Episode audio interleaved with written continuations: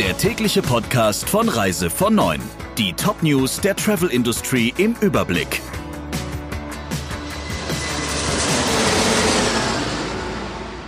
Mit Ursula Lampe, schönen guten Morgen. Das Bundesjustizministerium erinnert alle Thomas Cook-Kunden, die ihre nicht mehr durchgeführte Reise bereits angezahlt haben, daran, ihre Ansprüche geltend zu machen.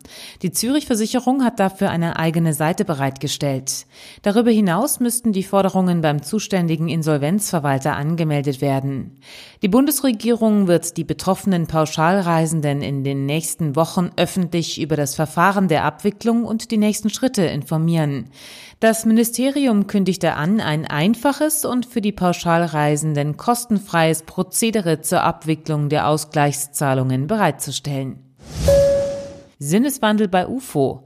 Die Flugbegleitergewerkschaft hat die für heute angekündigte Pressekonferenz mit Details zu einem unbefristeten Streik bei Lufthansa abgesagt, ebenso wie die Vorbereitungen für den Ausstand.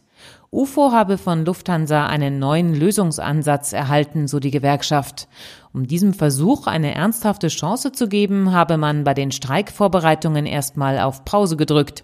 In dem Konflikt mit den Flugbegleitern hatte es bereits drei Streikwellen gegeben, bislang ohne Ergebnis. Spekulationen um Einstieg von Royal Caribbean Cruises bei Hapag-Lloyd Cruises.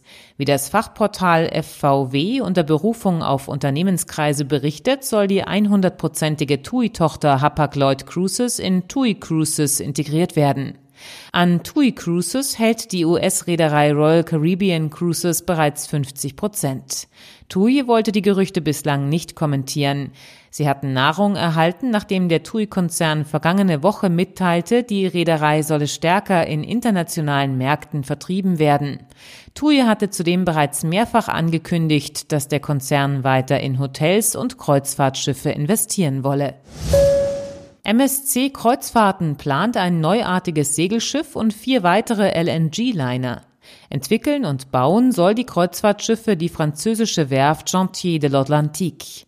Konkret plant MSC einen mit Windenergie betriebenen Luxusliner und den Prototyp einer neuen mit Flüssiggas fahrenden Schiffsklasse, die besonders umweltfreundlich sein soll. Zudem hat MSC für mehr als zwei Milliarden Euro zwei weitere LNG-Schiffe der MSC World Class fest bestellt. Diese sollen 2025 und 2027 ausgeliefert werden. Das Coronavirus breitet sich immer weiter aus. Die chinesischen Behörden haben mittlerweile mehr als 200 Erkrankungen in China eingeräumt. Inzwischen gibt es auch vier Fälle der rätselhaften Lungenkrankheit im Ausland. So trat das neuartige Virus inzwischen auch in Südkorea, Japan und Thailand auf. Die chinesischen Behörden fürchten eine weitere Ausbreitung durch die bevorstehende Reisewelle zum chinesischen Neujahrsfest am kommenden Samstag.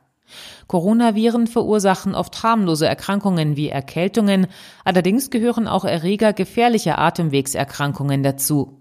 Laut ADAC gibt es an den größten Flughäfen in Deutschland derzeit noch keine Kontrollen für Reisende aus China. Der Reise von Neuen Podcast in Kooperation mit Radio Tourism. Mehr News aus der Travel Industry finden Sie auf reisevon und in unserem täglichen kostenlosen Newsletter.